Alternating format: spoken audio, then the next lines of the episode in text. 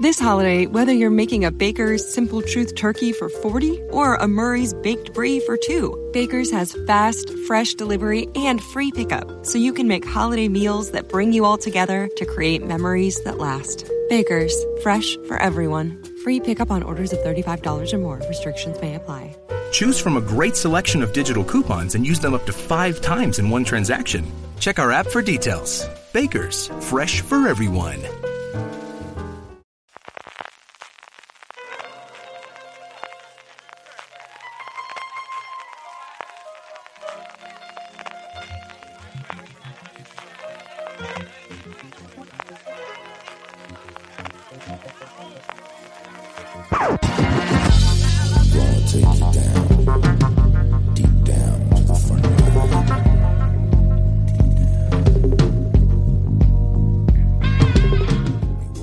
Bienvenidos al espacio Fundación Telefónica. Bienvenidos a Fuera de Series Live. Con todos vosotros, Alberto Rey.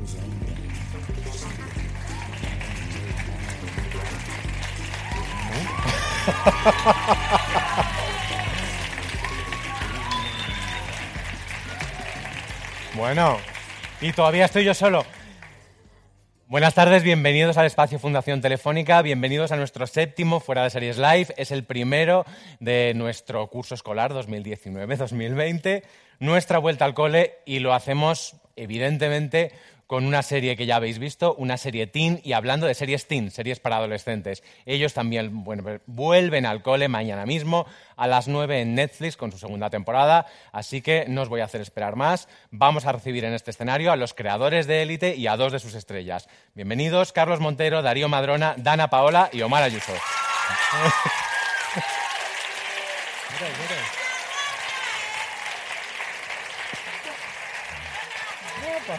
Ahí, ahí estáis bien.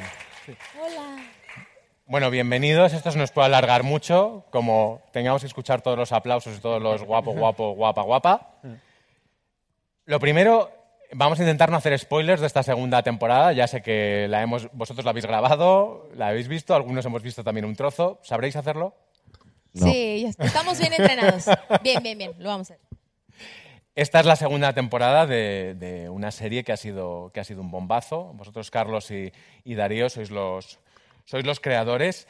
Em, lo primero que vamos a hablar es de esta segunda temporada. Ya hemos visto la primera, a todo el mundo le ha encantado. En las segundas temporadas siempre se dice que o se insisten algunas cosas o se corrigen otras. ¿Qué habrá en esta nueva élite que no había en la primera élite y qué no habrá, aparte de alguien que se ha muerto? Hombre, yo creo que seguimos en la misma línea de la primera temporada. Darío y yo estamos muy obsesionados, bueno, yo creo que todos los creadores con eso, que la segunda temporada tienes que dar un poco de lo mismo para que seas la misma serie, pero a la vez tienes que aportar cosas nuevas para que la gente la viva con la misma emoción que la primera vez, ¿no? Entonces hemos intentado ir por esa línea. ¿Qué no habrá con respecto a la primera? Yo creo que no habrá algunos errores que cometimos. O sea, eh, yo cada vez que veo la primera temporada, no es que la vea todos los días, ni mucho menos, pero cuando la veo, siempre creo que el primer capítulo es muy mejorable porque contábamos demasiadas cosas, está muy atropellado, me da mucha rabia, ¿no? Porque Yo creo que mucha trama. Quemamos mucha trama. Vamos a hablar del primero de la segunda temporada. Pero, pero aunque quemamos trama, yo creo que lo hacemos con mucha más coherencia y con mucha más serenidad, no sé. Eh, Omar, Dana, una pregunta así rápida. ¿Cuántas cosas podemos decir que pasan en el primer capítulo de la segunda temporada? Mira, yo. eh, Es que. 55. Mira, yo voy a dar un consejo. Me encanta dar consejos. Em, de verdad, van a tener que verse la serie entera como unas tres o cuatro veces para entender muchas cosas. Porque todavía hasta la fecha, nosotros que ya vimos la temporada completa, hay cosas que todavía digo, ay, mira, claro, pasaba esto y esto y esto y esto. Entonces tienen que poner mucha atención, porque sí pasan muchas cosas, pero están contadas tan bien que todo se une y todo fluye muy bien. Porque claro, además ahora las series pueden consumirse de esa manera. Puedes ver toda una temporada en un día, cosa que nadie en esta sala va a hacer mañana, ¿verdad? ¿No? Nadie, nadie va a verse toda Élite T2 un día que no hay clase. Pero mañana sale solamente el primero, ¿eh? ¿El qué? Mañana sale solamente el primero. Nada más. ¿Te imaginas? Sí. Van a estar semanalmente esta vez. Sí, claro. Tú, tú confundes. Tú confundes. ¿A vosotros a la hora de escribir la serie os altera la manera de escribir que se pueda consumir así? No, nunca lo pensamos, pero quizá deberíamos pensarlo, porque es verdad que, nosotros pensamos mucho en capítulos, en episodios, en el episodio como una unidad. Siempre pensábamos, por ejemplo, bueno, en la primera temporada este capítulo nos ha quedado mejor, este peor. Y de todos los comentarios que llegaban sobre la serie, nunca la gente hablaba de un capítulo concreto, ¿sabes? Yo creo que lo ven ya como una unidad total en la que da un poco igual que un capítulo sea más flojo no menos, siempre que el global les interese y les vaya interesando. Pero nosotros seguimos trabajando como si esto fuera los 90 y seguimos trabajando pensando en este episodio, este episodio, este episodio, porque tampoco sabemos hacerlo de otra forma, la verdad. Bueno, vamos a, vamos a hablar de esta- segunda temporada sin, sin spoilers, pero sí que vamos a conocer algunas, sobre todo algunas caras nuevas que veremos. Ya hemos visto a, a una en el. Dos, hemos visto dos en este vídeo vídeo introductorio, pero creo que tenemos que conocer a, a otra más. Vamos a ver un vídeo.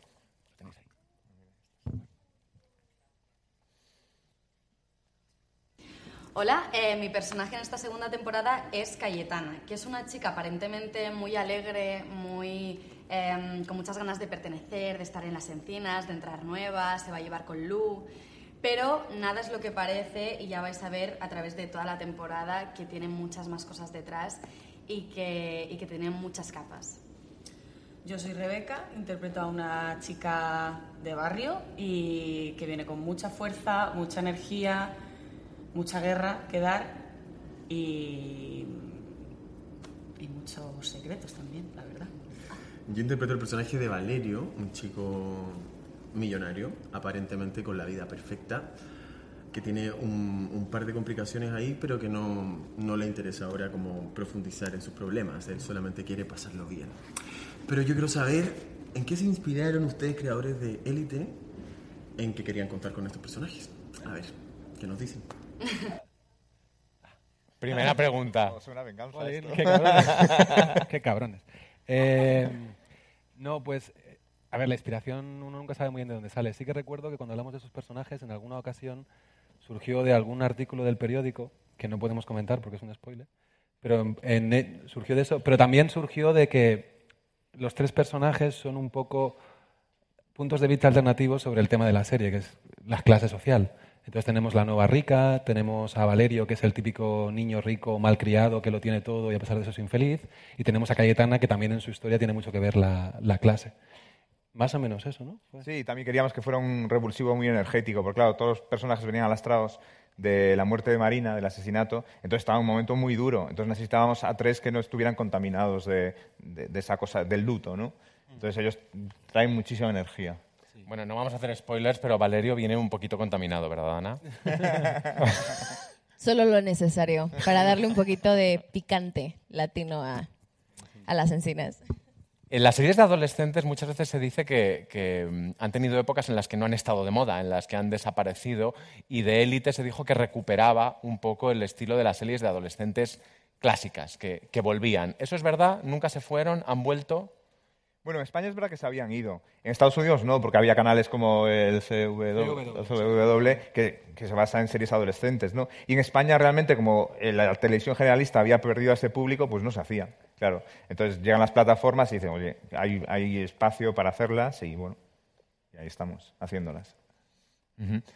Eh, estas nuevas incorporaciones, mm, cada vez que hay una, una incorporación nueva en una, en una serie de adolescentes, hay dos opciones. O alguien se ha ido, o añadimos el número de, de personas y de opciones y de, y de posibilidades. Como guionistas, ¿qué os interesa más o qué os gusta más hacer? Sin tener en cuenta que hay dos actores aquí. que a nadie le mola morir en una serie.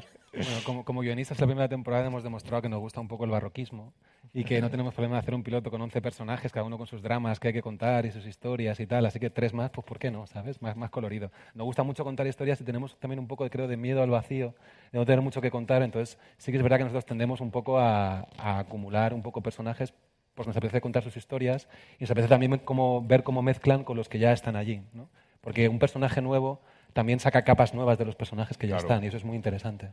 Porque una de las cosas interesantes de Élite y que la hace una serie teen, pero también una serie muy adulta, es que los personajes eran arquetípicos, es decir, representaban cosas, pero a la vez estaban muy bien, muy bien contados y de maneras muy originales. Tanto Lu, por ejemplo, como, como, como Omar son personajes que nos pueden recordar a otros personajes, pero que aportan mucha novedad. Vosotros, vosotros como actores, ¿cómo, cómo os enfrentáis a, a decir, bueno, ¿qué puedo aportar yo a una serie de adolescentes? Pues totalmente de... ¿Se oye? Ah, sí. Eh, totalmente de cero. O sea, realmente tampoco tengo como una, un recuerdo de cómo construimos los personajes de forma de que te pueda decir cuál fue la receta. Yo sé que nos metimos durante un mes en una sala de ensayos con Ramón Salazar y con los tres primeros guiones y a través de, de- de multitud de dinámicas eh, y de lo que ya, tenían, eh, ya teníamos de los guiones, construimos estos personajes con el máximo número posible de capas que les podíamos dar, las intentamos dar. Eh, construimos su pasado, construimos su infancia.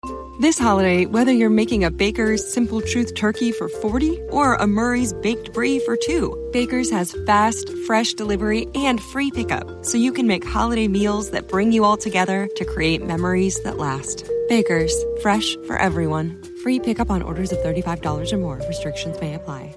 Choose from a great selection of digital coupons and use them up to five times in one transaction. Check our app for details. Bakers, fresh for everyone. Whether it's Baker's Simple Truth Turkey or mac and cheese with Murray's English Cheddar or pie made with fresh Cosmic Crisp apples, there are many dishes we look forward to sharing during the holidays. And Baker's has all the fresh ingredients you need to turn today's holidays into tomorrow's memories. Baker's, fresh for everyone. Choose from a great selection of digital coupons and use them up to five times in one transaction. Check our app for details. Bakers, fresh for everyone. sus traumas, sus fobias, sus filias, eh, el tipo de música que les gustaba, sus playlists personales, eh, su forma de andar, su forma de moverse, su forma de besar, su forma de- de bailar en una discoteca, todo. Eh, y a través de eso es como construimos los personajes. Mm, me pondría como actor intenso a contarte un rollo si te digo, pues mira, hice... No, fue eso. Fue más genuino. Yo creo que también tenía mucho que ver que al final todos la primera vez estando en una sala de ensayos fue como disponibilidad absoluta a entregar, también como compañeros, y a decir vamos a crear esto y también a conocernos, porque también nos empezamos a conocer creando los personajes. Entonces, también obviamente adaptaron muchas cosas de nuestras personalidades de verdad y, nos enseñaron todavía millones de cosas más de nosotros mismos. O sea, a base de los ejercicios, de escuchar música, de aprender a moverse, a hablar, etcétera, fue de verdad, yo creo que también como pues un seminario y una pues una super escuela ese mes de actuación para conocerte también a ti mismo como actor y permitirte y no prejuiciarte y no prejuiciar al personaje y disfrutarlo y moverte y sentirte como pez en el agua una vez entraste a las encinas, al set, una vez te pones el vestuario. Yo creo que viene un poco más de lo que nosotros quisimos crear y visualizamos. O sea, no hay una receta. Los personajes no se eligieron al final. O sea, es como que siento que la vida viene y te los clava como por algo y hemos aprendido mucho. Eso tiene que ver también con, con guionistas como vosotros, cuando os encontráis con actores que se podrán ajustar más o menos a lo que habéis pensado, pero que tienen, en el caso, por ejemplo, de Dana o de Omar, un carisma muy fuerte que, va, que va a contagiar al personaje sí o sí. Esto a vosotros os beneficia siempre como, como creadores. Bueno, eh, te beneficia porque sabes que ya tienes mucho ganado. Sabes que el- el texto que le pongas lo van a defender y lo van a hacer muy bien. A veces también te perjudica porque te gustaría que fueran por un lado y ellos se empeñan en ir por otro. O sea, no porque se empeñe, pero su personalidad es tan fuerte que impregna todo, ¿no? Y a mí me encanta que un casting haya una mezcla de todo. O sea, yo no soportaría trabajar con, con todos los actores que fueran como ellos dos. ¿Sabes? Porque sería como, ostras, me llevan la serie a otro lado. Pero sin embargo, me da una fuerza tremenda para capítulos o diálogos que, bueno, son más insulsos y de repente sabes que con ellos van a subir. Y eso sí, es una maravilla y es oro puro. Porque además, concretamente, en el caso de, de vuestros dos personajes, eh, eran personajes que podían caer en la caricatura con mucha facilidad y que a lo largo de la historia han caído mucho en la caricatura. La pija mala, el homosexual traumado. Es- Pero son mucho más. Sí, sí, sí, sí, sí, sí. Yo creo que ahí la clave estuvo en, en plantear, al menos hablo por, por- en el caso de mi personaje, que el... el- La pija mala era ella, el homosexual traumado era el tuyo. No sé si... Algo intuí. Ha ha Algo claro. intuí. Es que igual. He de decirte que siempre quise hacer Lu, ¿eh? también te lo digo. Nos mimetizamos un poco.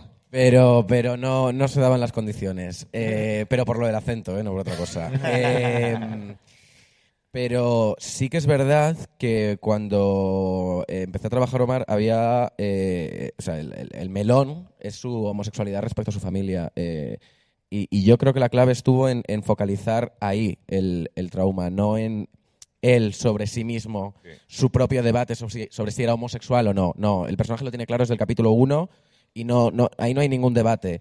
La cosa está en cómo eh, vive su vida lo más feliz posible sin hacer daño a su familia. Es eso. Y yo creo que ahí es donde está la diferencia. Y quería hacer una cosa que se me ha olvidado antes, y es que muchas veces, eh, bueno, a mí me pasó que llegamos a rodar y, y no siempre vas con todo lo del personaje. Yo hay un punto súper importante del personaje que lo descubrí rodando el capítulo 6 de la primera temporada, que es la relación con el padre. Yo siempre la había enfocado desde el odio. Y de repente, rodando una escena del capítulo 6, descubrí que era una, una relación de amor absoluto. Y claro, de repente dices, ostras, y llevo seis capítulos enfocándolo desde el odio, ¿no? Pero bueno, al final.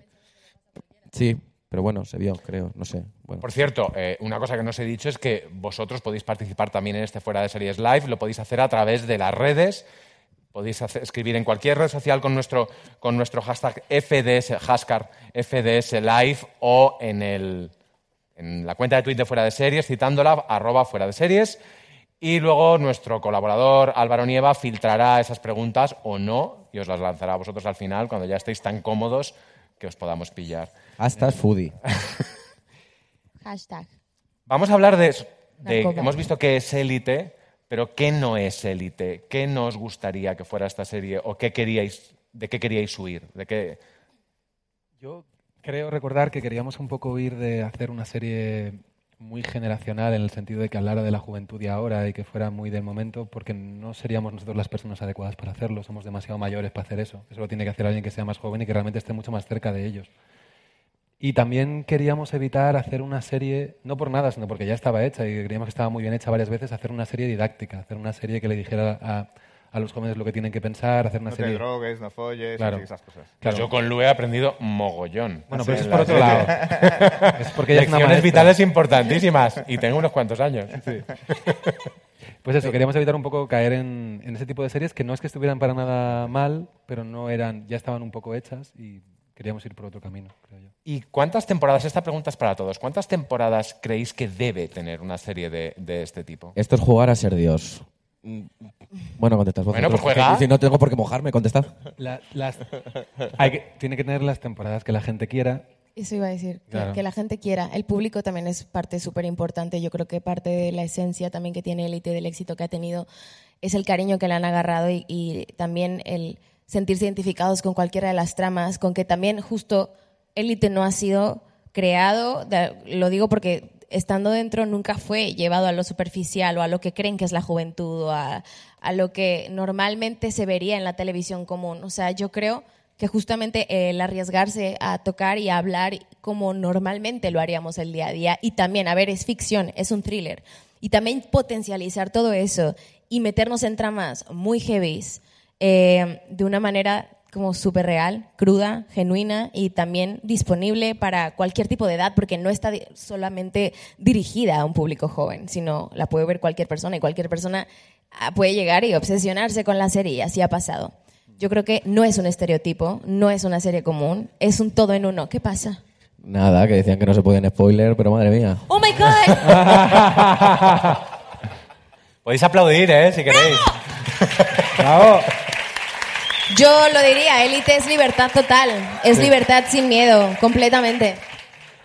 Ya que estamos viendo semi-spoilers, ¿hasta dónde podéis llegar en esta segunda temporada? ¿Hasta dónde podéis decir, venga, así poquito, mi personaje va a... A ver, yo creo que hay un punto en el cual, o sea, te quiero decir, o sea, el que no quiera ver spoiler que se salga. Esto sale ya mañana. Que no, que no, que esto se ve Que por no, streaming. que no, cuidado, que no. cuidado, Omar. Cuidado que esto no ha Contrólate. salido. Que están aquí los de Netflix que te, que te hacen cosas. Ah. Cambiamos de pregunta. Gracias. A ver, yo creo que cada personaje va a llegar a donde tenga que llegar para contar lo que quiere contar. Muy bien, muy, muy... Muchos datos. no datos. No, no, no, pero espera, espera. A ver, Depende de la circunstancia en la que, por ejemplo, yo puedo decir que Lu no tiene límites. Nunca los ha tenido. Y la vida misma se los pondrá cuando tenga que aprender a hostias. Y, y es ¿las una- va a dar ella o se las van a dar? Bueno, yo creo que la vida misma, normalmente. Solamente voy a decir eso, sí. Mira, vamos a dar un pequeño spoiler. Una de las secuencias más bonitas de la temporada, sin duda, es de este capítulo, bueno, el capítulo que hemos visto antes, y es entre Lu y Omar. ¿A que sí? ¡Lumar, es real! Estos nuevos personajes que, que introducís refrescan, pero a la vez no son en absoluto de relleno. Hay un personaje dice, soy una, soy una chica de, de barrio que es muy disruptiva, porque es un poco la antilú. Es un poco lo- el... Es todo lo contrario a Lu. Yo creo que una de las cosas que más me gusta justamente de la llegada de estos tres personajes es que lo hemos dicho en todos lados, vienen a refrescar, a quitar un poco también el luto y todo lo dar que había sido la muerte marina y todo el drama. Y de alguna manera también vienen como a espabilar un poco y a decir, vamos a cambiar de página y ayudar a que esto se espabile. Y también esos personajes también ayudan a que se descubra quién fue. Entonces, lo digo, todo mundo empieza a entrelazarse con todo mundo, relaciones inesperadas, etcétera, etcétera, y a poner las encinas patas para arriba de nuevo. Pero se acaba un poco también este rollo de yo soy, no soy, soy más que tú entre los de antes. O sea, como que hay un nivel como muy zen después de la muerte de Marina. Como que los de antes y los que eran los nuevos a invadirnos, como decíamos, los, inva- los invasores, ¿cómo era? Invasores, invadidos Invasores invadidos. eh, se hace como algo también un poco neutral, o sea, como cuando vives una situación con las mismas personas eh, y te afecta de la misma manera, como que todo se neutraliza. Y eso es lo que ha pasado con estos personajes o con los personajes de la temporada, de la primera temporada. Y con los nuevos, pues se vuelve a torcer todo. Entonces se vuelve como a diferenciar mucho. Y, y eso ha sido también un punto súper, súper bonito mm, en cada capítulo. Yo lo que he det- detectado es que los creadores habéis... Hay, las escenas, hemos visto una escena de entrada, pero bueno, es una entrada de una discoteca, son tres, pero las entradas de los nuevos personajes This holiday, whether you're making a Baker's Simple Truth turkey for 40 or a Murray's baked brie for 2, Baker's has fast, fresh delivery and free pickup, so you can make holiday meals that bring you all together to create memories that last. Baker's, fresh for everyone. Free pickup on orders of $35 or more. Restrictions may apply. Choose from a great selection of digital coupons and use them up to five times in one transaction. Check our app for details. Bakers, fresh for everyone. Whether it's Baker's Simple Truth Turkey or mac and cheese with Murray's English Cheddar or pie made with fresh Cosmic Crisp apples, there are many dishes we look forward to sharing during the holidays. And Baker's has all the fresh ingredients you need to turn today's holidays into tomorrow's memories. Baker's, fresh for everyone. Choose from a great selection of digital coupons and use them up to five times in one transaction. Check our app for details. Bakers, fresh for everyone. esas escenas físicamente son muy divertidas, Sí. porque entran cada uno por separado. Sí, sí, sí, queríamos darle a cada uno la oportunidad de entrar, incluso el personaje de Cayetana entra en el capítulo 2 porque queríamos que tuviera un capítulo entero para poder presentarla bien y no hacerlo todo, todo a la vez. Y, y también lo dijimos otro día en la rueda de prensa, nosotros pensamos en esos tres nuevos personajes como personajes que podrían ser protagonistas de sus propias series, ¿sabes? Que tuvieran esa entidad, que no fueran simplemente muletas de los demás. Vamos a hablar ahora de, la interpretación, de los actores, del, reparto. Cuando habéis escrito la serie, toca el momento de buscar, actores. Y siempre hay ese problema de, de la cara que tú, que tú llevas escribiendo tanto tiempo. Es una cara que no existe. Luego la tienes que convertir en alguien real. ¿Cómo es el proceso de casting en una serie como Élite, en la que sobre el papel está todo tan claro? Pues muy minucioso, o sea, es trabajar, trabajar y trabajar. O sea, realmente estuvimos muchos meses hasta que encontramos Eva y Yolanda fueron las que hicieron el casting la primera, Diego Betancor el de la segunda, y realmente el truco es trabajo y ser muy exigentes. La verdad es que nos- no nos conformábamos con casi nadie. Dimos muchas vueltas y todos los actores, incluso los que finalmente fueron, hicieron muchas pruebas, la verdad. Bueno, la que menos pruebas hizo fue Dana, porque la vimos y nos enamoramos. Esa hizo estaba en México y no estaba en podíamos México, hizo una self-tape y dijimos, Pues adelante. Y la adelante, ya última, bueno, Sí, la sí, sí. penúltima. La La, penúltima, penúltima, sí, sí, la sí, sí, es penúltima, verdad. sí, sí, sí. Fue ¿Y tu bueno. proceso, Omar? ¿Fue también hiciste una self-tape? Y... ¿Una qué? Una cinta, una cinta abuela. Que te Ha grababa. entendido una sex tape. También, también, también. Eh, no, no, no, no. Yo presencial, presencial, presencial. ¿Y cómo es entrar? Porque Dana tiene mucha experiencia como, como, como actriz, pero para ti es el, el comienzo de una carrera. ¿Cómo es entrar directamente en una serie que se convierte en un fenómeno? Pues eh, de por sí todo fue un poco marciano, porque mm, a mí en una misma semana me hicieron así de la universidad y me metieron en una sala de ensayos a ensayar. Entonces todo de por sí fue un poco fuerte. Sí que es verdad que conté con el respaldo, ya te digo, de este mes de ensayos, porque yo estaba cagado, claro, o sea, te quiero decir. Y, y eso me, me, me reforzó mucho, pero pf, con mogollón de ganas. O sea, al final tampoco, porque nos preguntan siempre mucho como, ¿cómo es esto de que sea una serie internacional?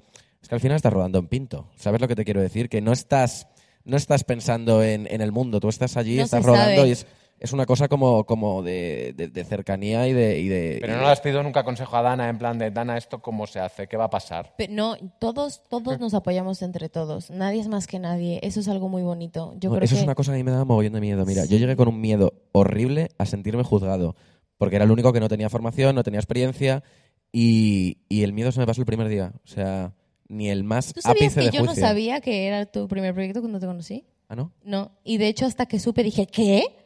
Y juraba, juraba que llevabas varios, o sea, varios años en esto. O sea, hasta que supe, ¿qué, qué edad tenías? Te lo juro, y fue muy bonito como- porque dije, me encanta, no sé qué. Y de hecho, fue como raro porque casi ni nos hablábamos. O sea, era como, ay, hola. Y yo era como súper tímida y así. Yo me acuerdo Sí. perfectamente la primera frase que me dijo Dana Paola. Estábamos en la primera lectura de guion y el único hueco libre que había era el de al lado mía.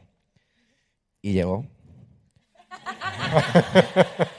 Tarde, he de decirlo. Oye, me venía bajando de un avión. No, es verdad, venía de un avión. Y lo primero que me dijo es, ay chiquito, me encanta tu tatuaje de la mano. y ahí ya me ganó. Sí, es que es increíble.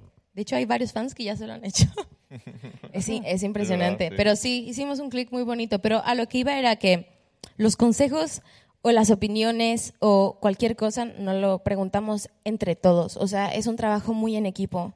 Yo creo que cada secuencia que tenemos eh, intentamos de verdad juntarnos a repasarla, a leer, a también saber qué nos sucede, qué nos genera emocionalmente, cómo estamos en esa situación, cómo veríamos tal cosa. Porque al final eh, somos, o sea, conocemos muy bien al personaje y de repente el compañero al final dice, me gustó esto, pero estaba muy, estaba muy cool lo que habías hecho acá. Entonces lo ves y dices, tienes toda la razón porque tiene sentido. Entonces nos ayudamos mucho y eso es muy bonito como, como compañero y como actor. Y lo, yo creo que lo más importante, aparte de que conozcamos mucho al personaje, es que nos conocemos individualmente mucho. Hay, hay un punto en el cual eh, yo tengo un día raro y Aaron lo percibe enseguida. Y, y entonces eh, la dinámica que se genera de rodaje es distinta, ¿sabes? Entonces, de hecho, hicimos un pacto al principio, de la, al terminar los ensayos de la segunda temporada y era, por favor, vamos a ten- hacer piña los unos con los otros y, vamos a estar a, a- lo que nos pase, vamos todos y a, y y a pedirnos consejo y apoyo todo el rato. A nivel de, a nivel, eh, digo, eh, cuando uno se siente perdido eh, con el personaje, con la secuencia, con porque muchas veces te obcecas mucho en la visión que tú tienes y, no acaba de fluir y de repente llega un compañero, te da un toque y, y te da otra visión que a lo mejor ni siquiera el, el director te ha podido dar, no por incapacidad, sino por otro punto de vista. Bueno, como ya sabéis, en Fuera de Series y en Fuera de Series Live hablamos mucho de series y hoy se va a hablar concretamente de series de adolescentes, de la vuestra y de muchas otras. Y para eso vamos a invitar a nuestro escenario a la redactora jefe de Fuera de Series, Marina Such. Gran experta. ¿Cómo estáis? Y ¿Cómo vamos a hacer un Hola a todos. pequeño repaso Hola a todos. de las series adolescentes a lo largo de los últimos años. Sí. Empieza, Marina. Eh, no voy a empezar yo. Mírate por dónde. Vamos a hacer un, pequeño cambio. Porque como antes hemos visto a los tres nuevos actores que van a, entrar en la temporada 2 de Élite, voy a dejar que sean, que sean ellos, que sean Georgina Amoros, eh, Claudia Salas y Jorge López, los que nos cuenten qué series de adolescentes eh, les gustan a ellos, cuáles han visto.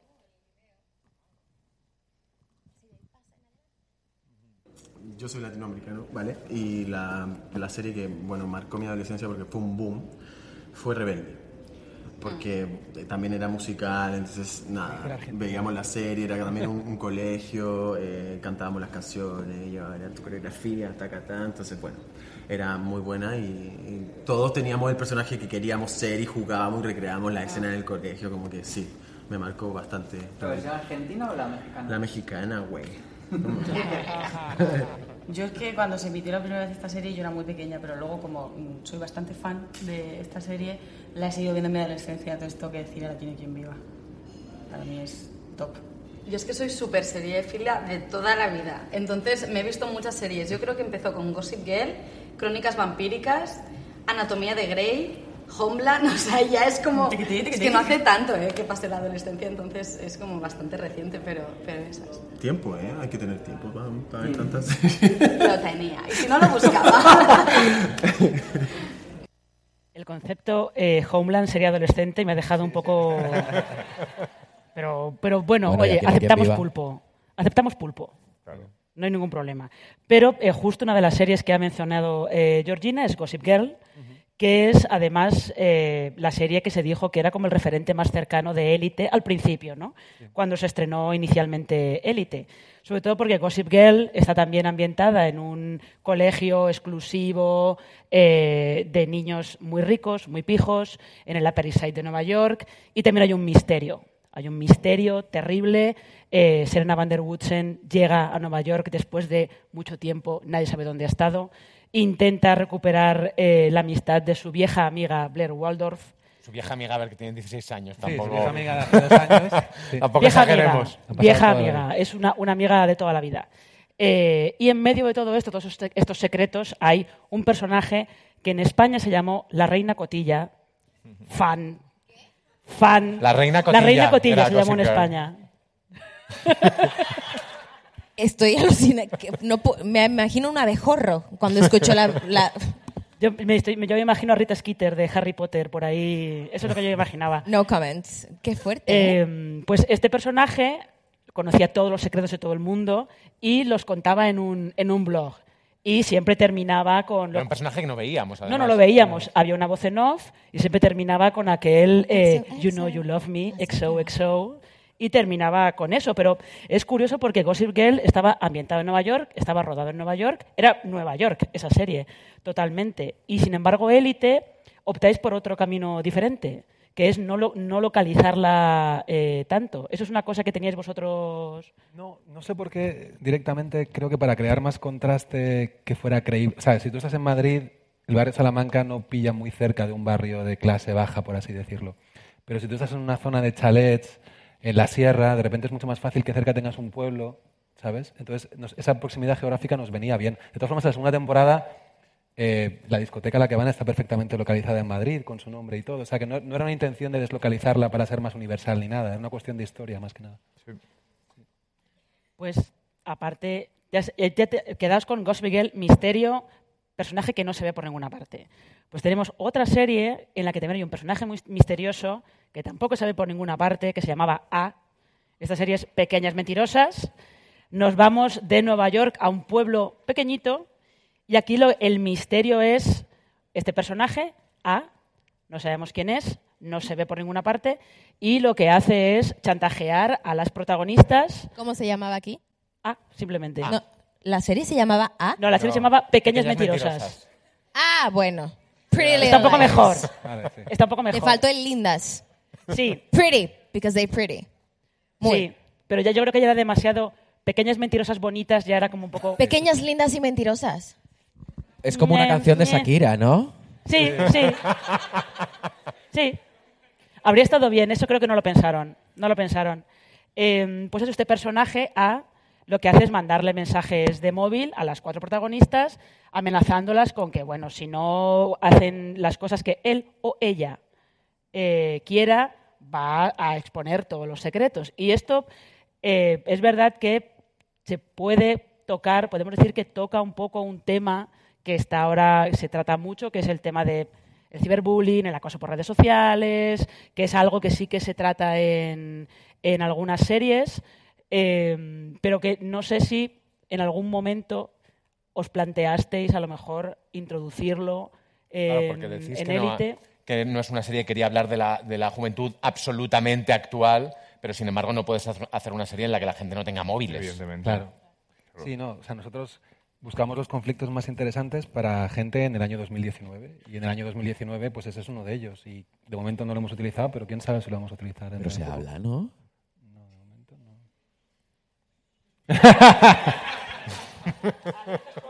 A ver, a ver. Que le hemos dicho que no suelte spoiler y está Nada, nada, nada, nada. Estáis viendo cómo un actor pierde su contrato con Netflix por momentos.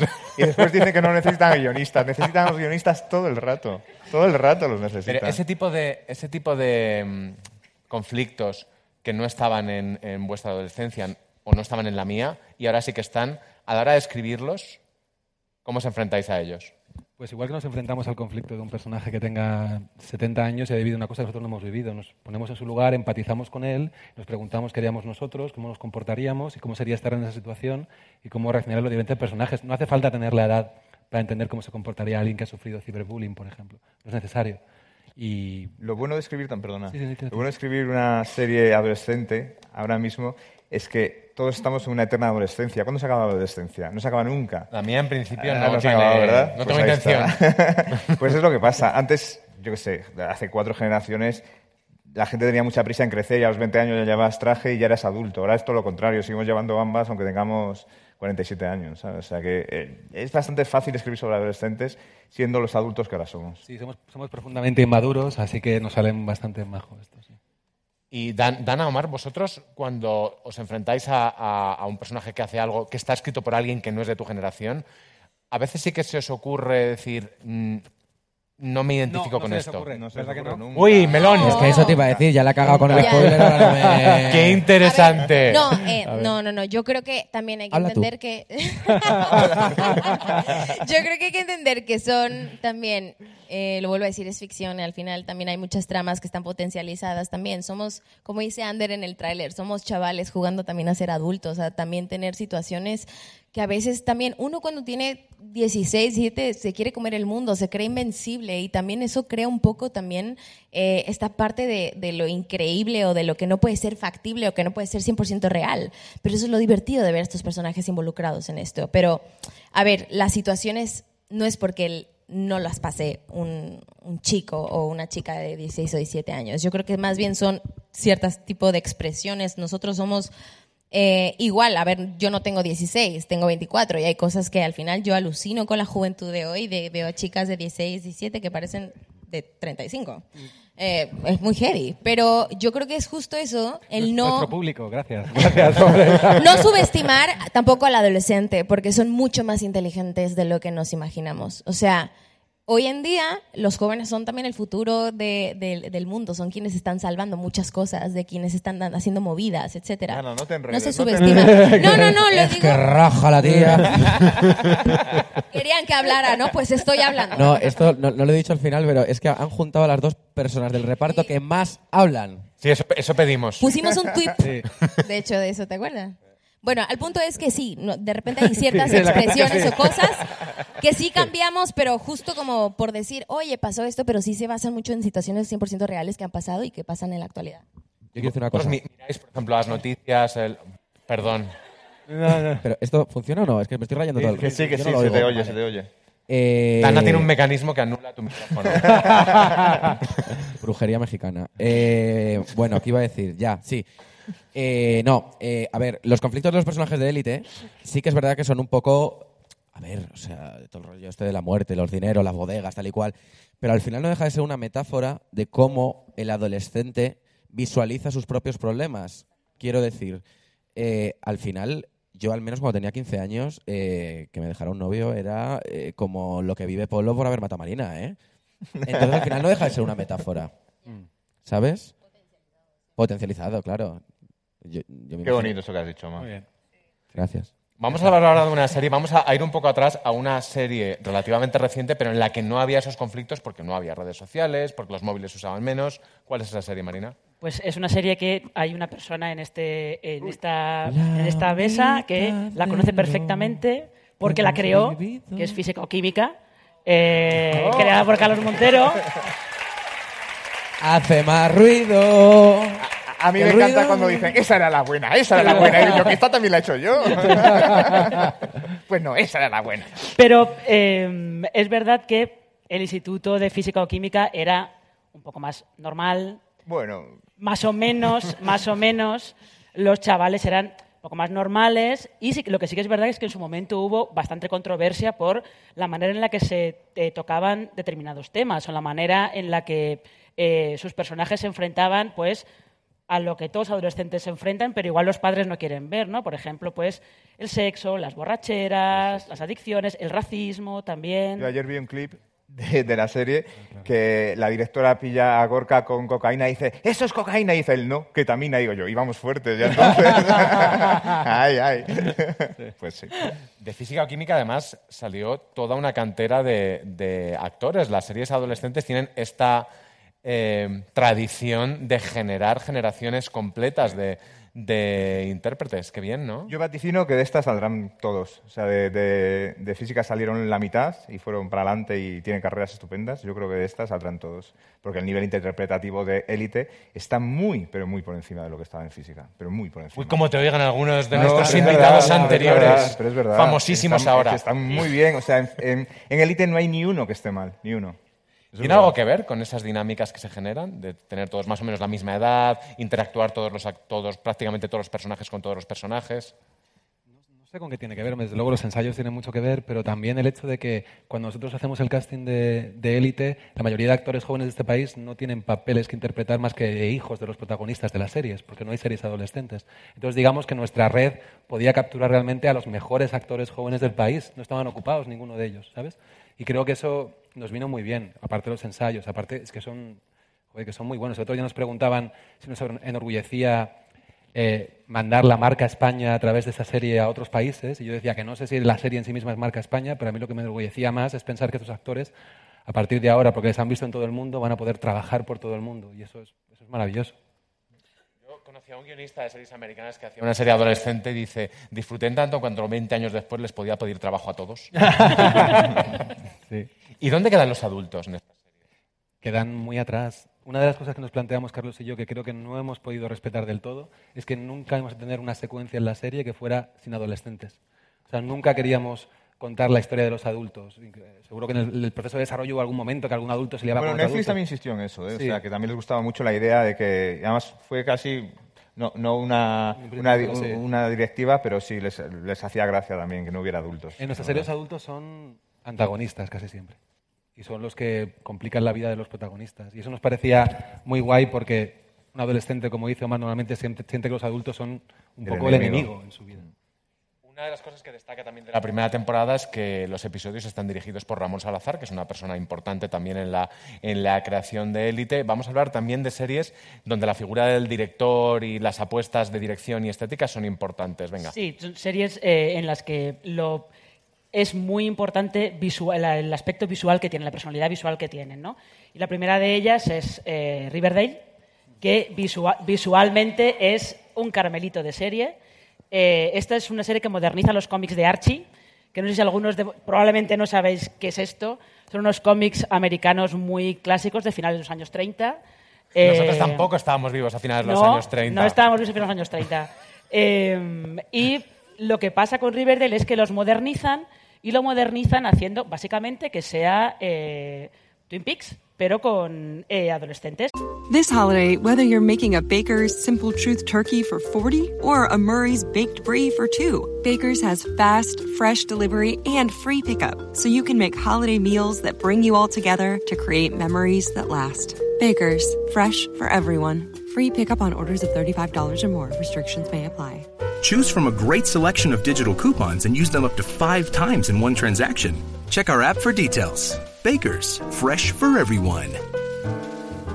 Si estás buscando un buen podcast de análisis y debate en tu idioma, te invito a que escuches Pulso y Péndulo. Yo soy Carlos Curbelo. Y yo soy Fabiola Galindo. Todos los jueves analizamos temas de actualidad en Estados Unidos y Latinoamérica. Fabi y yo no siempre estamos de acuerdo, pero sí tenemos un objetivo común. Queremos servir como antídoto contra las noticias falsas y la polarización. Pulso y péndulo. Busca nuestros episodios en Apple Podcast, Spotify o en tu aplicación favorita.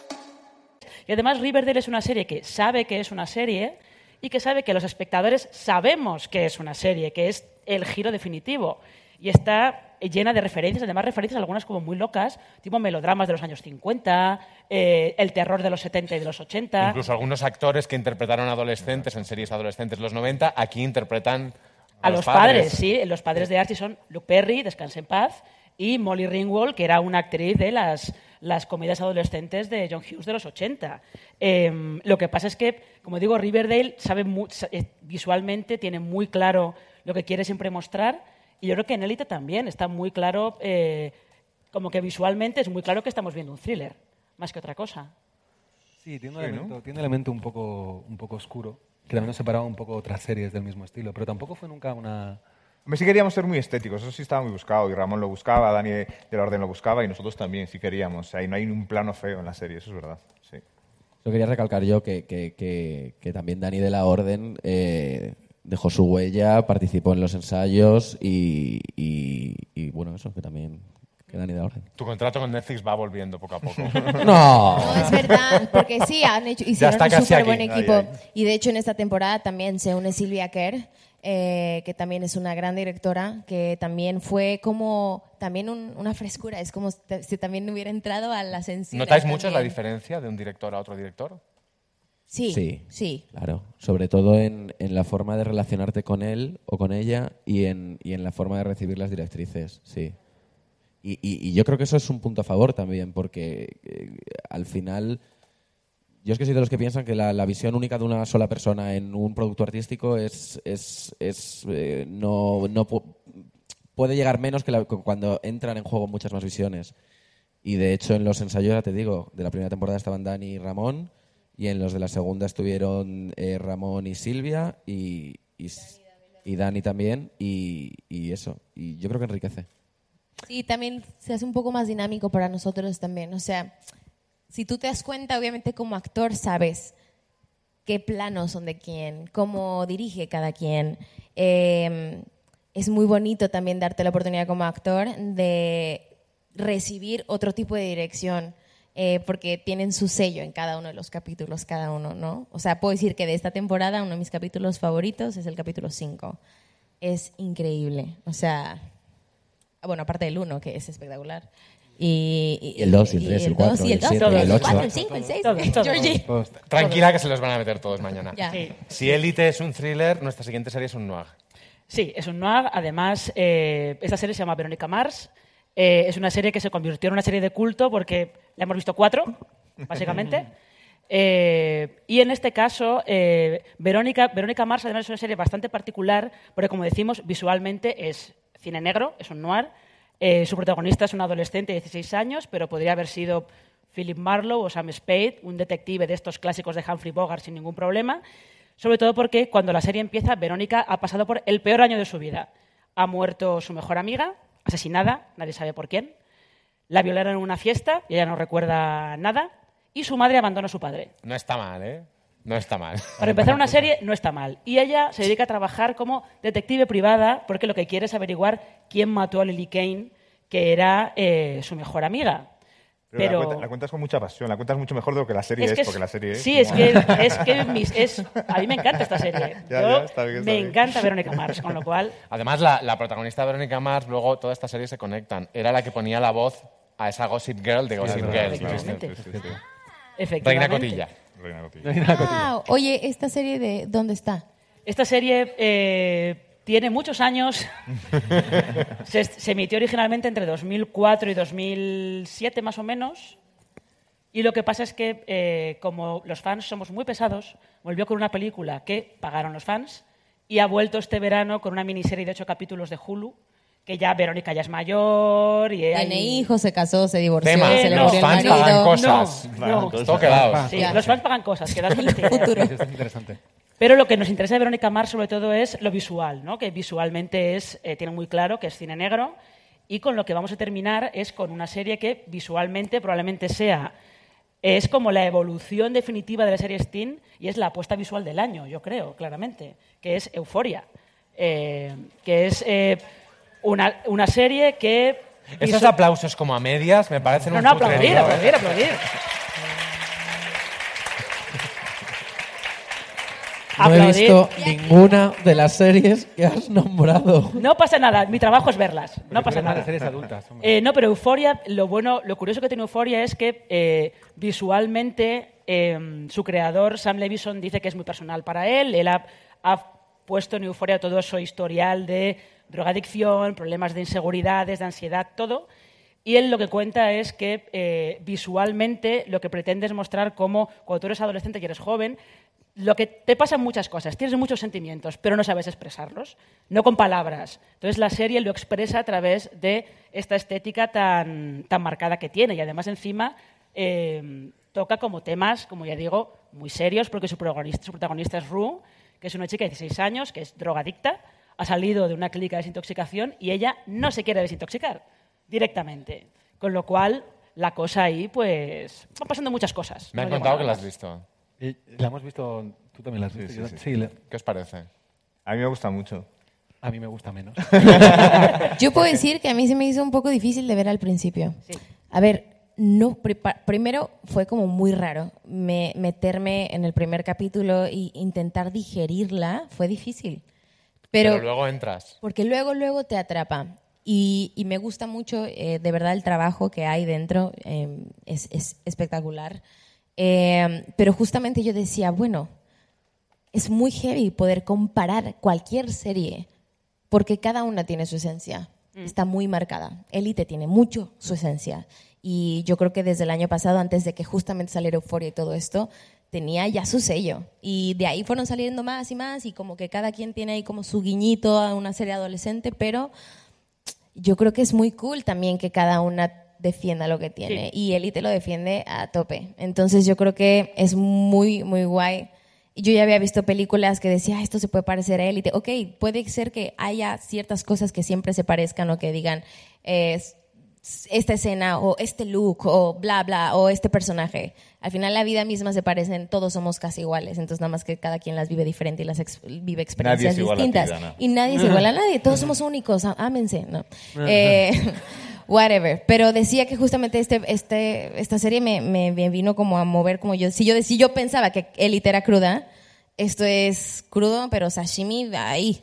O sea, Porque vuestra relación con las series adolescentes, Omar, Dana, ¿cuál, cuál es? ¿Cuál- ¿Cuáles habéis visto? ¿Cuáles os han influido? Evidentemente todo el mundo ha visto alguna serie teen. Glee. Claro que sí.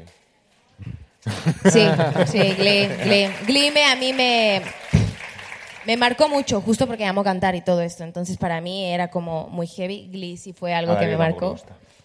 ¿No te gusta Glee? No, no he dicho eso. No, es que no la, es que no la he visto. Bueno, Es que pero no también visto. tiene que ver mucho con, con que hay mucha gente que no le gustan los musicales, ¿eh? Y es normal, claro. Pero yo, a mí me encantó, me encantó, me encantó, me marcó muchísimo. Eh, Gossip Girl, por supuesto, en su momento me marcó un montón. Y Rebelde también, lo tengo que decir. Sí. Para Omar, no, no ha sido así, ¿verdad? Yo es que Confiesa, Omar, confiesa. Es que su serie es Homeland, su serie teen favorita también. yo ya hemos venido a jugar. Confiesa. No, no, no, no, no. Eh, yo solo he visto, eh, creo que adolescentes he visto física o química, he visto por 13 razones y he visto Baby, que es una italiana. Creo que no he visto ninguna Pero serie baby, adolescente más. baby adoles- es otro, el concepto baby serie adolescente también me vuela un poco la cabeza, ¿eh? El ¿Por qué? tipo, el tipo de serie que es baby, que es de tráfico de blancas y cosas por el estilo, me vuela un poco la cabeza. Yo he dicho serie adolescente. Serie con adolescentes. Con adolescentes. Vale. Vale, aceptamos, aceptamos. Bueno, pues muchas gracias, Marina. Un placer, como siempre. Por tu inconmensurable saber. Y llegamos a nuestro tramo final del Fuera de Series Live, que es donde tendréis que responder algunas preguntas que ha hecho el público, otras que podrán venir en vídeos o no, y las que ha preparado nuestro colaborador de Fuera de Series, Álvaro Nieva. Álvaro.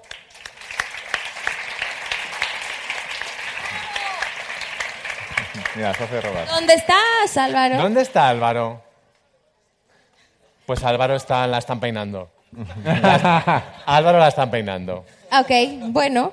eh, Cuéntanos algo, Dana. Canta, canta. Venga, va, que no has hablado nada. Oye, Pablo. ese- Tarde. es el Venga, momento. que queréis un acústico. Ahí está Álvaro. voy a Las hacer grandes serie. divas siempre se hacen esperar, hay un problemita de micrófono, no os preocupéis, pero ya estoy aquí.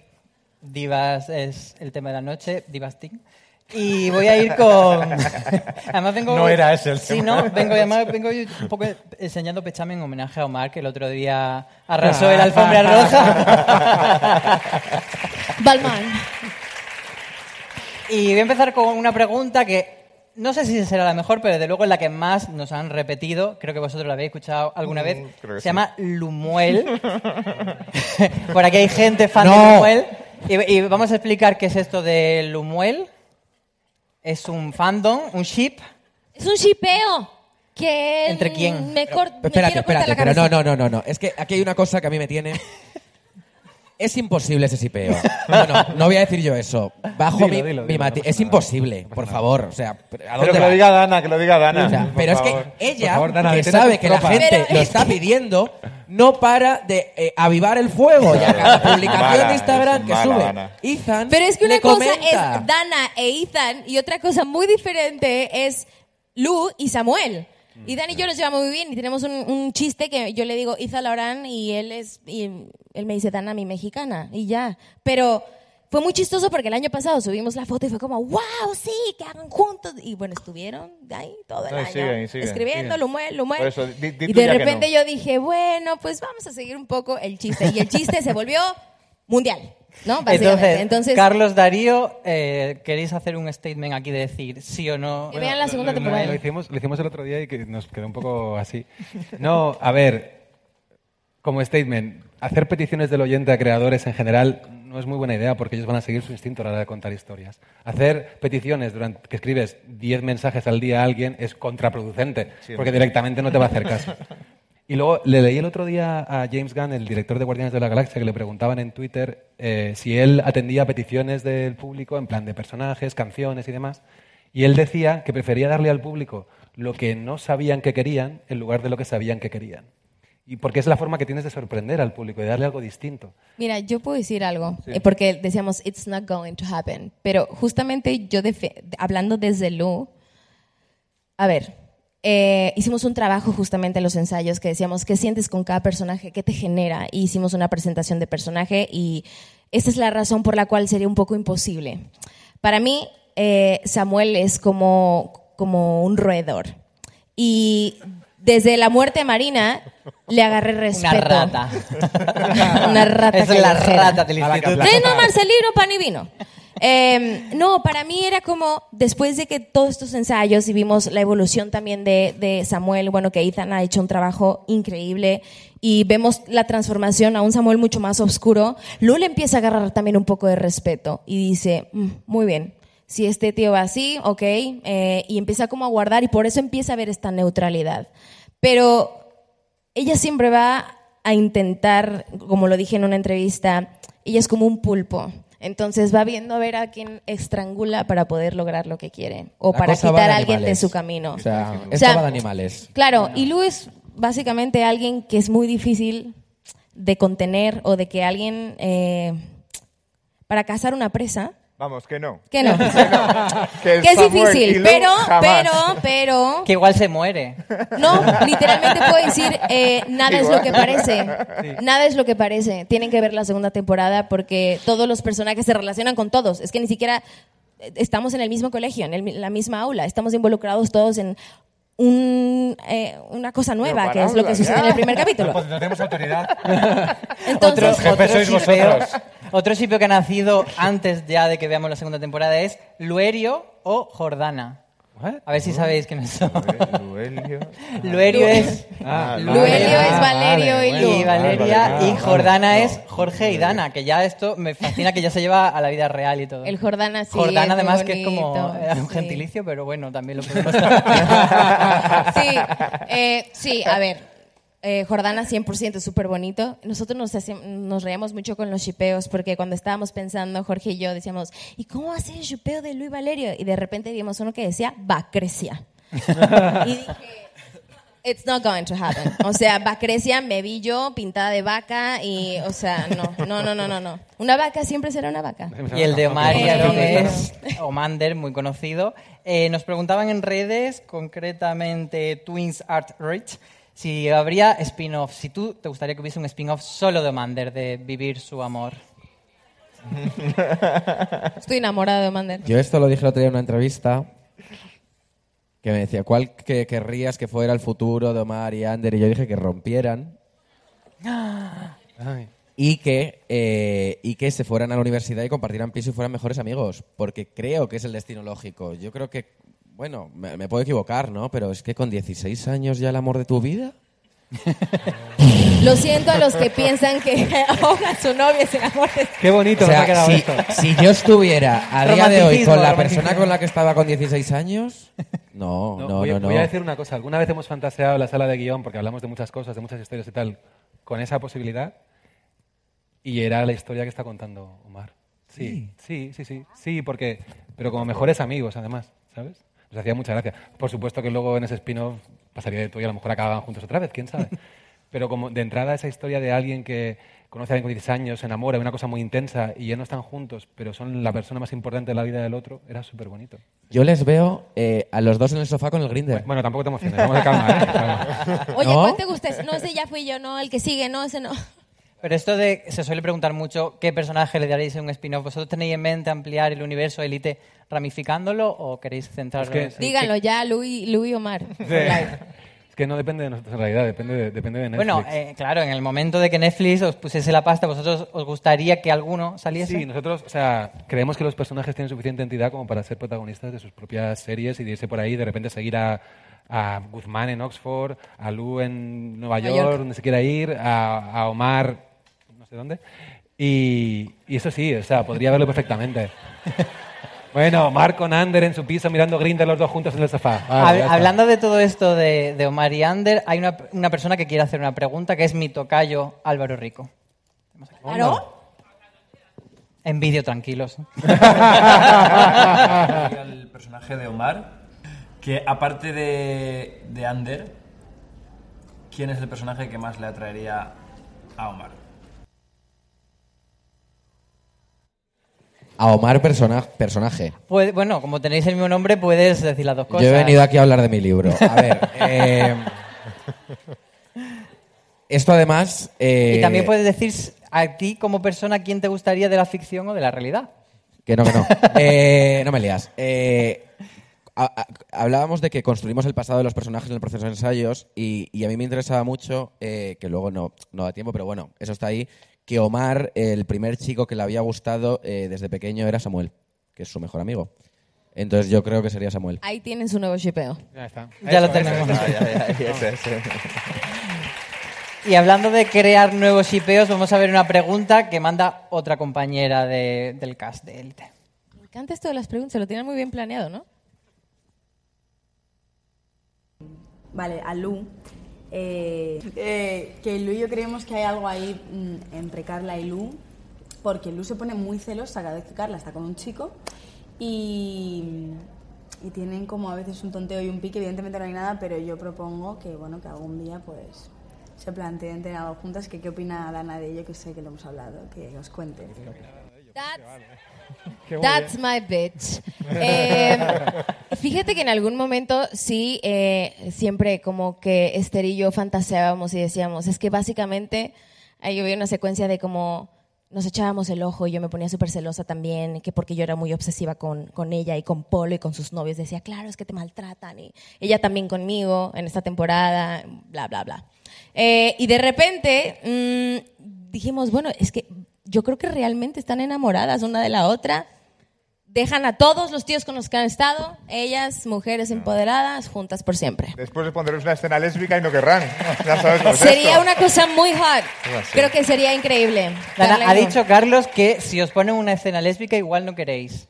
¿Te comprometes a que si te la escriben... Mira, mira, mira, ya está, ya está dudando, ¿eh? Ya está dudando. Por la boca, bla, bla, bla, pero Yo luego... creo que entre amigas se queda, está guay.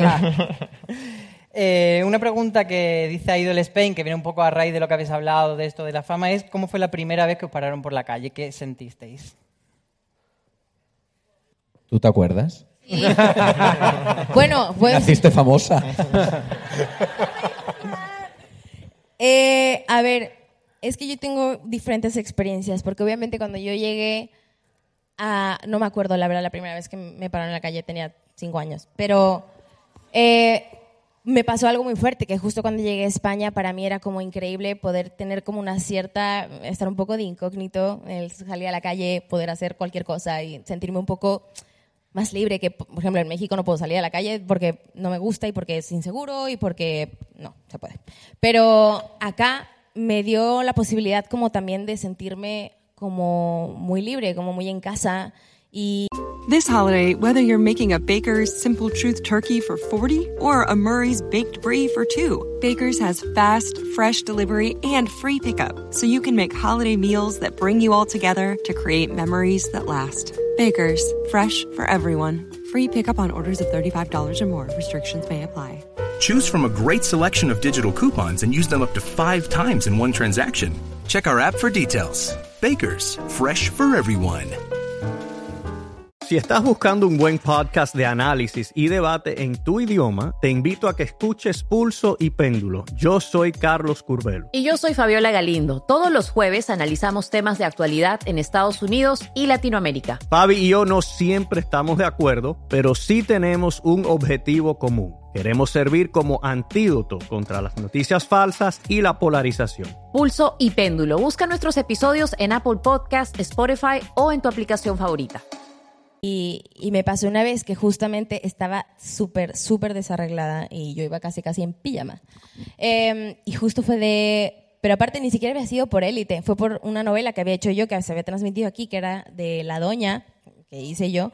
Eh, y fue muy fuerte y de repente fue una y me dijo, tú eres la hija de La Doña. Y yo la veo y me dice, hola. Y yo, hola, ¿qué tal? Me dice, es que se acabo de ver tu novela, me encantó, la están pasando ahora. Y era justamente que se estaba, antes de que se estrenara y te se estaba pasando aquí La Doña. Eh, y fue muy loco y dije, ah, qué cool, gracias.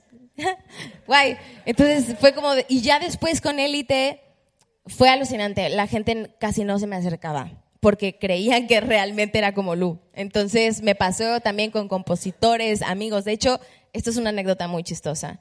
La canción Oye Pablo la escribí justo de a raíz de una situación que, me- que es verídica, de un fail muy heavy, que le di mal mi número de teléfono al amor de mi vida. Eh, sí. Eh, entonces, ya, lo Igual superé. era imbécil, ¿eh? también te lo digo. Era guapo, pero... Omar, no lo supero todavía. Este, y eh, fue muy loco porque los productores con los que escribí esa canción en México, y les cuento la historia, me dijo, es que tú, no puede ser. Primero, los conozco y fue como de, mucho gusto, ¿qué tal? No sé qué. Y yo así de, qué raro, si justo decía, ¿y por qué, me ven tan raro? Qué mala onda.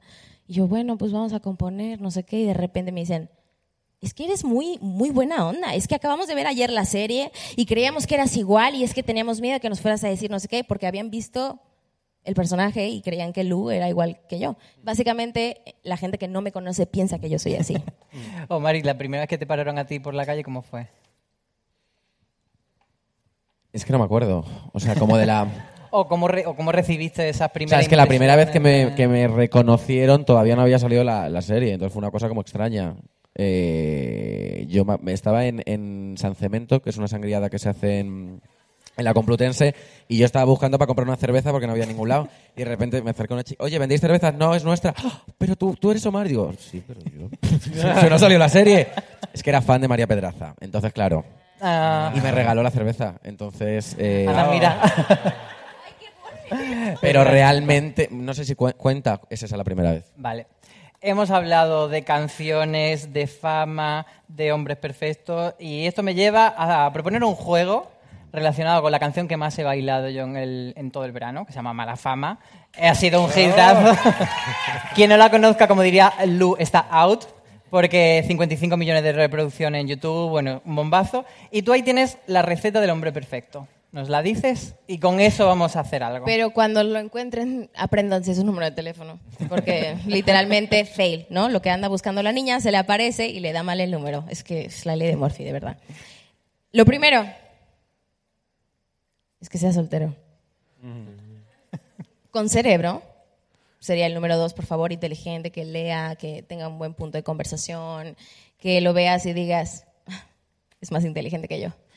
Em, que esté bueno es algo que estaría... Ah, de tercero. Sí, ¿no? Para que se dé a desear que lo veas y digas, está deli, esculpido a mano, increíble. Eh, que lo agarres y digas, "Mm, estás entrenando. Yo, yo no. Eh, y bueno, que tenga buen humor, ¿no? Creo Vale. que son cosas muy importantes eh, porque sería lo que yo pediría. Entonces, con esta receta tenemos aquí al cast de, a los actores de élite, todos los actores hombres de élite. Vamos a seleccionar el marido perfecto, el novio perfecto de élite. ¿Pero por personaje o por persona? Por actor, por actor, para que os mojéis más. Entonces, lo primero es que sea soltero. Hay dos oficialmente eh, cogidos que son Bernardeu y, y Lorente. ¿Bernardeu no? Ellos no son solteros, ¿no? Por eso que no son No, solteros. no, Eso, eh, cogidos. by tache. Que, no son- que los, que los tachamos, digo. Es que, Jaime es que Lorente. cogido en México es otra cosa. Ah, vale, perdón. Sí, Hombre. básicamente. Así que no lo digan en México, amigos. Em, Entonces tachamos esos dos oficialmente no ya solteros. los quiero mucho a los dos, pero no.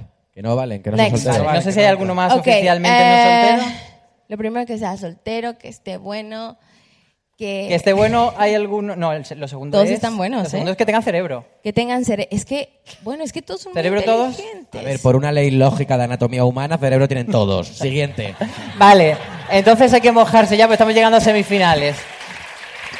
Que esté bueno va de tercero. Elegid cada uno uno. A mí táchame. A ver, también te quiero decir, es que la belleza es muy relativa. Que esté bueno en lo, lo- lo que entendemos como belleza normativa, queremos decir. No, no, para, Bueno, para es un mojarse. estereotipo. Bueno, bueno es que te Es una guste. canción. Bueno para ti, bueno para ella. ¿Cuál elegiríais?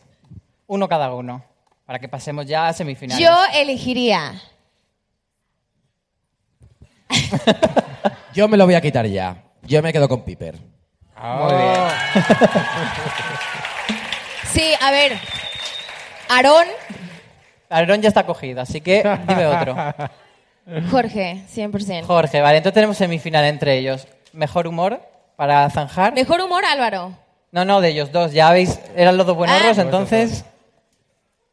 Ay, Jorge. ¿Quién es el más graciosito, el más payasete en el set de rodaje? Ahora habla, ahora habla. El más bromista. A ver, Jorge es muy simpático. Tiene siempre como. O sea, es como que nosotros tenemos muchos chistes locales, ¿no? Latino vibes, básicamente. Pero eh, es alguien muy simpático. Yo con Aarón casi no he convivido como en plan de coña de, ajá, sí. Y con, con, bueno, con Jorge sí. Al final es con quien más he tenido relación últimamente y, y es muy divertido, muy divertido. Nos, somos, estamos muy loquitos, la verdad. Entonces, ¿certificas a Jorge como el marido perfecto según mala fama? El marido, no, pero bueno, no me novio. cases, espérame. El novio. Eh, No para ti, pero en general, como dirías, yo lo recomiendo. Es que Pues se- tú estás con Pablo. Es raro porque Malafama es muy estereotipado, porque básicamente puede ser el que sea, ¿no? Eh, está Pablo. Oye, Pablo, ¿no? Pablo. Yo ya he dicho el mío. Que no, que has dicho Jorge, ya está. Ya, Jorge. Pues venga, Jorge, vamos Sí, ahora una sí. pregunta para vosotros que nos ha hecho Sara Leftovers, que tiene que tener muy buen gusto con las series y se ha puesto eso en Twitter de nombre. Al haber resuelto el principal misterio del thriller de la primera temporada, ¿hasta qué punto podía alargar la línea principal de la serie sin que, pues eso, se- sin salirse de esa línea principal? ¿Cómo vais a reconducir la serie Eh, en bueno, cada temporada? Pues, a ver, eh, la historia no está cerrada al final de la primera temporada, claramente, porque hay una persona inocente que está en la cárcel y otra culpable que está fuera. Y cómo lo resolvemos al final de la segunda es que no lo puedo contar. Entonces, digamos que para nosotros es importante contar esa historia, pero tampoco estirarla demasiado, porque antes, cuando veía a vuestra compañera hablar de pequeñas mentirosas que yo no la he visto, pero sé que estuvieron siete años de mensajes, que son muchos mensajes y muchos megas de móvil. Y claro, al final se acaba estirando tanto. Bueno, en Gossip Girl, que cuando sabías quién era realmente la chica, pues era un poco, un poco heavy también. Entonces, ojalá sepamos cuándo acabarla en el momento justo. Pero la receta entonces será misterio por temporada. Sabemos ya que hay tres. Sí, será- siempre, siempre va a haber un componente de misterio en la serie porque es parte de su ADN. No podemos perder eso ahora. Y hablando, había antes hablado de, de los nuevos personajes, nos han preguntado también sobre los nuevos personajes, pero de cara a la tercera temporada, porque en esta segunda habéis metido nuevos, pero también un poco como respuesta a que Miguel Herrán y Jaime Lorente no estaban tan presentes. ¿Estáis pensando en nuevas incorporaciones para las encinas? Sí, claro, sí, sí, habrá, habrá. ¿Y qué, qué tenéis en mente? ¿Nos podéis dar una pinceladita de, de cómo subir el alto voltaje? Porque Pues ya que sea todo. soltero. You got it, babe. Mm. No, pues eh, personajes que nos sirvan para contar las historias que queremos contar y, y para contar más matices dentro de, de la serie. Es que tampoco podemos contar mucho más porque está aquí la gente de Netflix y nos acribilla. Sí, ni que fueran asesinos. bueno. Nos preguntan también, hemos hablado antes de primeras veces, eh, eh, que cuál, ¿cómo fue la primera vez que visteis a vuestros respectivos crashes en ficción? O sea, tú a, a Bernardeu y tú a Aaron Piper, ¿qué sentisteis? ¿Qué- La tu primera impresión de Bernardeu. La primera vez que vi a Miguel en mi vida. Buah. Pues. Pues fue en el salón de ensayos, donde los conocí a todos. Sí, bueno, los estoqué antes de llegar a cada uno. A Ethan fue el primero que vi en la Me tele. cómo lo dice con toda la naturalidad del mundo. Sí, los estoqué a todos. Eh, a Ethan lo vi en una serie que estaba haciendo un... O sea, dije, ay, yo voy a hacer algo con él. Y luego fue a Miguel, al primero que vi, lo vi muy rubio, muy rubio, muy rubio. Dije, es muy rubio. Eh, y a Omar también fue como de los primeros, sí, y por eso le dije lo del tatuaje, porque me encanta. Eh, bueno, eso. Miguel, muy guapo, muy lindo también. Hicimos super click desde un principio también. Yo fue en el casting y, además con, pasó una cosa muy bonita. Em, yo cuando llegué dije, ¿qué me suena este chico? ¿Qué me suena este chico? ¿Qué me suena este chico? Hicimos el casting, nos fuimos cada uno a su casa y, y en el tren yo dije, ya sé de qué me suena este chico. Y es una historia muy curiosa porque hay una película que para mí es muy especial porque, bueno, la vi con mi madre, es como una película que de un momento muy especial de mi vida, fui al cine a verla con mi madre y es 15 años y un día, que es la película que hizo Aarón de pequeño. Y entonces, claro, de repente era, era, era él, Aarón. Entonces fue como una especie como de, de señal de... Aquí está. Esto va, esto, esto va a ser tuyo. ¿Todos los actores terminaron interpretando el papel para el que hicieron la prueba? No. No, no, no. De hecho, Aarón hizo prueba por otro personaje. ¿Y se puede saber cuál? Sí, Samuel, ya se había dicho, sí, sí, sí, hizo prueba para. Samuel. Pero a veces ver a un- ves a un actor haciendo prueba para otro personaje y dices, no es, pero...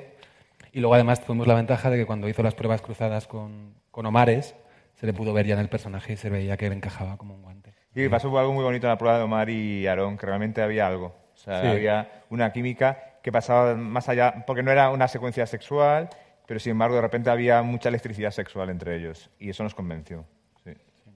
Eres eléctrico. y nos preguntan también qué es la secuencia que más habéis disfrutado escribiendo, o de la primera o de la segunda temporada. Tras. Yo las guarras, las guarras son las que más- hay, hay una Pero si son las que menos texto tienen. Bueno, pero mejor, así no usas las dos manos. Eh, yo, en el capítulo 2 de la segunda temporada hay una secuencia que, vamos, ya la veréis mañana y os acordaréis de mí. ¿Tú crees que la del capítulo 2 es la más porno de toda esta temporada? ¿Cuál es la, la escena que tenemos que esperar? Hombre, yo creo que el capítulo 2 de la segunda temporada, no, porno no es porque la serie Bueno, no es porno, pero que la es más muy, muy guarra y muy eléctrica. morbosa, sí. sí. Es muy erótica. It is amazing. muy, Es y está súper además sexy. rodada con un... Con un... No, no, no, no, no, no, no, pero de verdad está rodada con, con una elegancia, es, es preciosa, es, Es divertida es también. divertida y es muy, es muy morbosa. Ya lo veréis. Van a alucinar, amigos. Capítulo 2. Yo no sabría, no sabría decirte, pero por decir una voy a decir, hay una secuencia en el capítulo 1 de la segunda temporada que es un montaje paralelo entre tres situaciones que, que uno escribe pensando esto puede quedar muy chulo, este montaje paralelo, tal, a ver qué tal, y luego cuando lo ves en pantalla realmente sobrepasa tus expectativas y eso siempre es, jo, eso siempre se recuerda con Me encantan las, las dos respuestas porque cuando traemos parejas de creadores, que es lo más habitual, dice una secuencia paralela y tú las guarras. Pero complementáis somos- muy bien como sí, pareja so- creativa. Somos, somos, somos muy así, sí, sí, sí, somos muy así. Y nos han preguntado lo mismo, pero aplicado a vosotros, ¿cuál es la que más os ha gustado rodar? La guarras. A ver, eh, de la primera a la segunda, entiendo. ¿Gustado o costado? Gustado, Gustado. gustado. Ah, gustado, disfrutado. Ok. Eh, a mí es que tengo dos, pero bueno. Hay una que se ve una parte en el tráiler además, que es un beso entre Ander y yo, que todo lo que conlleva esa secuencia, esa secuencia en concreto y lo que viene es por esa secuencia, yo es lo que más he disfrutado rodando, lo que más me ha costado rodando y, y de la segunda temporada y, y- y- y estoy muy orgulloso de ambas, o sea que muy bien. Y Yo- está estupendo, además. Yo tengo dos momentos muy heavies, que es en el segundo capítulo igual. De hecho, acaban de pasar una foto de ese momento donde estamos Guzmán, Cayetana, Valerio y yo. Es de las secuencias que más he disfrutado. Eh, fue un día muy mágico, o sea, fue todo muy cool. Fluyó increíble, teníamos una canción que no se me quita la cabeza y cada vez que escucho esa canción me recuerda esa secuencia y tengo también muy marcados los momentos. Fue súper bonito, la luz era hermosa, todo lo que pasaba era súper bonito. O sea, como que lo tengo como en un súper, súper, súper eh, highlight. Em, y en el capítulo 7 tengo una secuencia favorita que me encanta, que saben ellos dos que me sí, gusta sí. mucho y que fue muy sabemos. guay y que se los agradezco en el alma porque es un, un matiz precioso, muy guay. Nos dice Dana Paola Fan X, no sé a quién irá, a, a quién irá esta pregunta, que nos digas en directo, cállate. Cállate.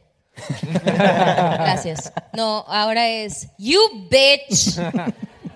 Ah, Y por otro lado no- nos dicen para Omar que qué piensa Omar de Guzmán y Nadia.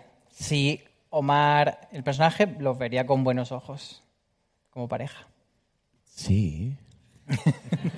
Te quiero decir, con toda la que tiene encima, como para ponerse a juzgarlo de los demás. O sea, sí, sí, sí, yo creo que sí. Como Omar persona, te digo que como espectador de élite, a mí es una de mis parejas favoritas, es mi pareja favorita, o mi sipeo favorito. Y, y como Omar personaje, sí, lo vería con buenos ojos. Yo creo que sí, sí, sí. Yo como Lu personaje puedo decir algo. Ella sabe perfectamente que Nadia es la persona correcta para Guzmán. Pero tristemente, como lo sabe, por eso trata siempre de impedirlo a toda costa. Pero es muy feo saber la realidad y tener que lidiar con eso cuando estás con alguien. Es muy heavy. Y una pregunta que nos llega de Antonio Rivera, que es colaborador de Fuera de Series, que ya ha visto estos dos episodios. Dice que si se ha interna- internacionalizado más esta segunda temporada, por dos detalles muy concretos, que en una se da la mano en vez de dos besos, que es como se haría aquí en España, y por otro lado que la música, pues eso, en los primeros capítulos es, no hay tanto Zetangana y tanto, sino que es como música más internacional. ¿Habéis eso buscado? O... No, no está para nada buscado. No sé, lo- no sé cuándo es lo de la mano, la verdad. No tengo ni idea. Eh, que se den la mano en lugar de darse dos besos, pero no sé muy bien. eh, no- Ah, ah, No. Ah, Rebeca y Ah, Samuel. Rebeca y Samuel, es verdad que están en la mano, no sé por qué. Ah, no sé por qué, no. Sí, pues ella, que va con ese rollo como un poco Fue- no, fue una cosa, fue una Me cosa de parecería de dirección. todas formas maravilloso que alguien hubiera dicho, daos la mano porque eso va a hacer que la serie sea más internacional. O sea, wow. Lo triunfa Noruega. Estaba a punto de hacer yo un chiste con manos que no voy a contar. Veis mañana la serie. Y luego lo de las canciones, lo de las canciones tampoco. Eh, Hay Melendi a tope a partir del tercer episodio. y- Melendi, Melendi no, pero esto, Eh. esto voy a dar una exclusiva. Esto voy a dar una exclusiva. El tercer episodio empieza con una canción de Concha Velasco. ¡Qué maravilla! O sea, ¿para qué más? Yo puedo decir que eh, esta temporada el soundtrack es increíble, increíble, increíble. De verdad lo disfruté mucho. O sea, yo creo que cada canción está perfectamente bien pensada para cada secuencia. O sea, te entra muchísimo y, y obviamente la música es, creo que una parte súper importante de Elite siempre y sí, es increíble. Y he de decir, no voy a decir la canción, pero es de un grupo español. Y es el final del capítulo 7. Sí, Que es un final soberbio de Dani de la Orden y que es una canción que es. Es- para mí es de los momentazos de, de, la, de la temporada. Como estamos ya acercándonos al final del evento, nos preguntan precisamente que cuál es el final soñado para vuestros personajes y si vosotros pues también os podéis decir dónde os gustaría que acabase Elite o hacia dónde. Yo tengo clarísimo. Es lo que he dicho antes, de irme a la universidad, mejor amigo de Ander, pero totalmente con una relación sana con su familia eh, y, y, pues eso, llevándose muy bien con ellos. Ese es mi final deseado. Yo de final deseado, yo creo que Lu tiene muchas lecciones por aprender, pero sabiendo que es una mujer independiente y que podrá lograr lo que quiera y que, no sé, me encantaría que se fuera a vivir a París o no sé, o sea, pero que pudiera saber que, que tiene mucho más que dar. O sea, es que no, no tengo pensado, pero que pudiera tener a alguien realmente en quien confiar, o sea, que dejara también de prejuiciar y que se llevara a un amigo querido o eh, de verdad irse con su hermano a conquistar el mundo también. O sea, yo creo que podría ser un poco también porque es heavy también el estar 100% solísima por la vida. ¿Y vosotros, creadores, dónde- se graduarían? ¿Cambiarían? ¿Se irían? Pues no sé qué decirte. Es que sí, ¿sabes lo que pasa? Que espero que nuestro final soñado sea el final real de la serie, entonces no lo vamos a decir aquí. Eh, yo, creo que lo que sí que queremos es que haya mucha diferencia en cómo los personajes empiezan en el capítulo 1 de la primera temporada y cómo acaban. Eso sí que nos gustaría mucho. Que hubieran evolucionado y hubieran cambiado y sus vidas fueran muy distintas en todos los sentidos. Pues con esta nota tan bonita hemos terminado este séptimo Fuera de Series Live. Gracias, Carlos. Gracias, Darío. Gracias, Dana. Gracias, Omar. Gracias, Álvaro. Muchas gracias, por favor. a todo el equipo de Espacio Fundación Telefónica, el equipo de Fuera de Series, a Marco de Comunicación, a nuestro servicio de traducción de lenguaje de, signos. Levantaos, por favor, conmigo. Y sobre todo a Netflix, a su equipo de comunicación y especialmente a Diana Pérez, sin la cual esto no habría sido posible. Gracias. Y os esperamos el día 25 de octubre en el mismo sitio, a la misma hora. Estaremos con Leticia Dolera y su nueva serie Vida Perfecta. Gracias.